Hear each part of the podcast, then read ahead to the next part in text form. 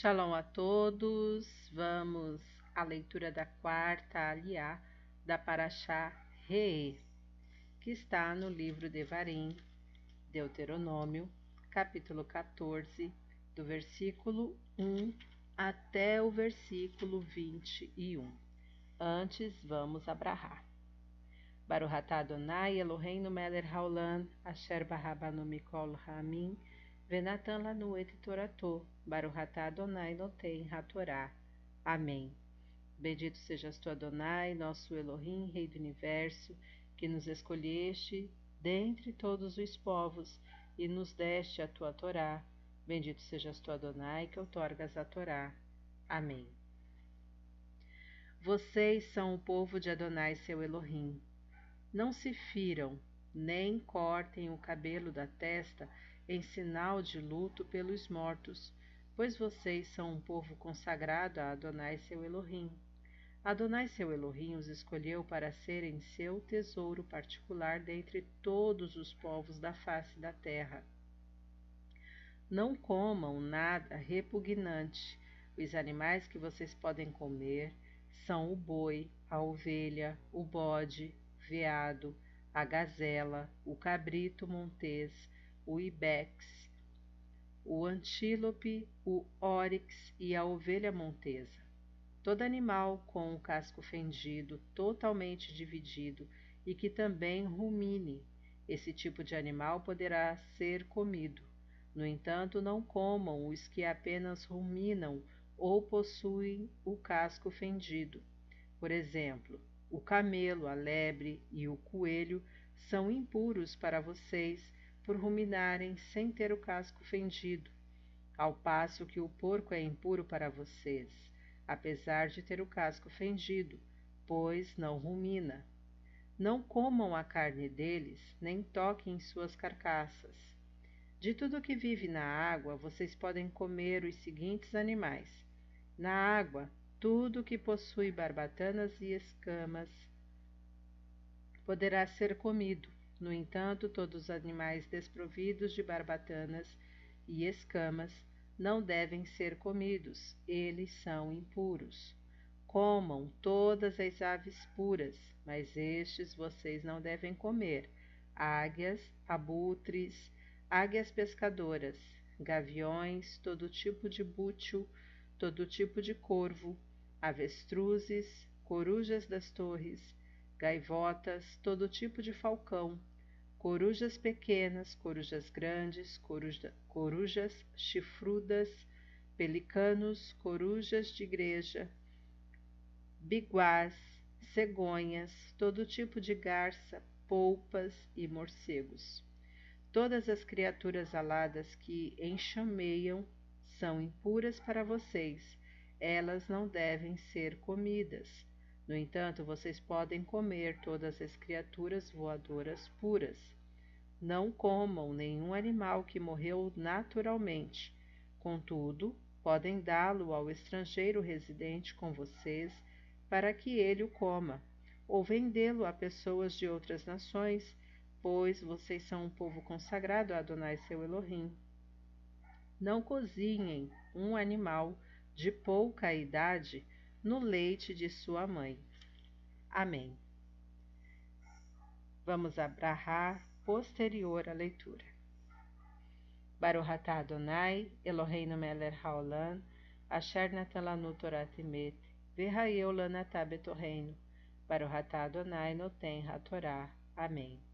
Bendito sejas tu, Adonai, nosso Elohim, Rei do Universo, que nos deste a Torá da verdade, e com ela a vida eterna plantaste em nós.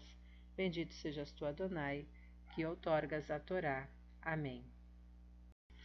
Vamos ao comentário dessa quarta aliá, seguindo aqui a Torá. Sobre o versículo 3: Não comerás nada do que for abominável.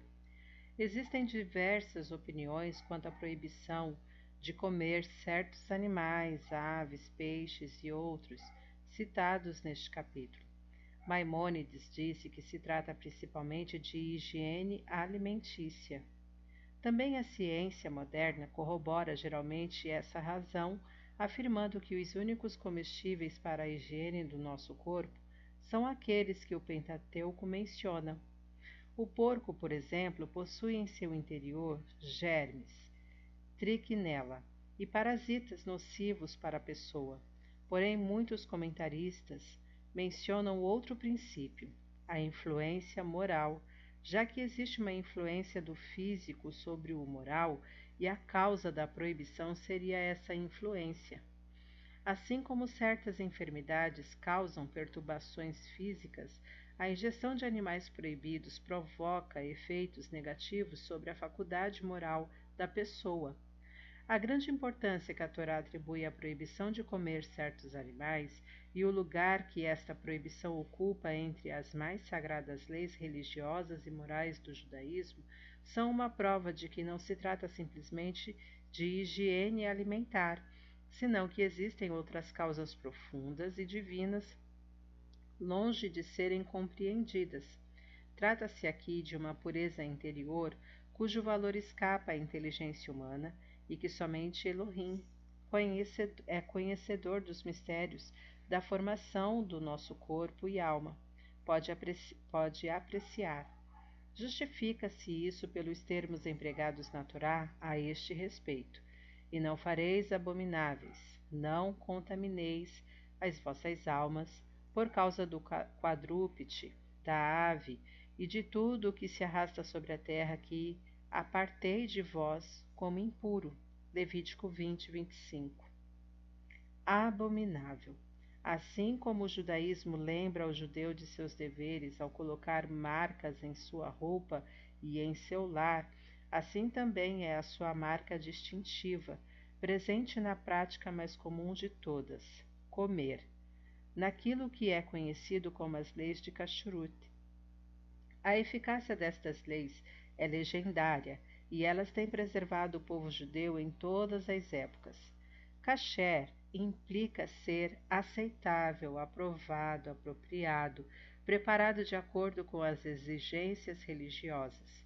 O contrário é denominado trefá ou taref, dilacerado.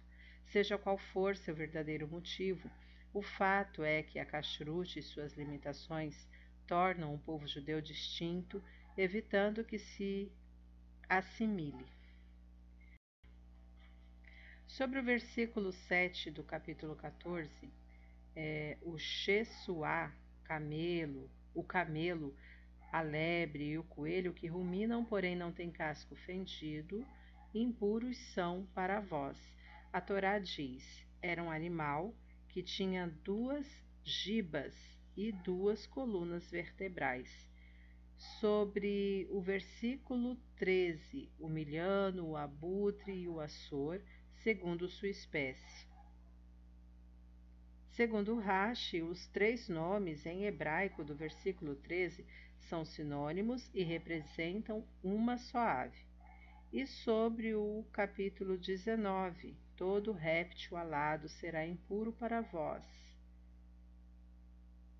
Vide em Levítico 11, 22, que relatam quais são estes répteis alados que podem ser comidos.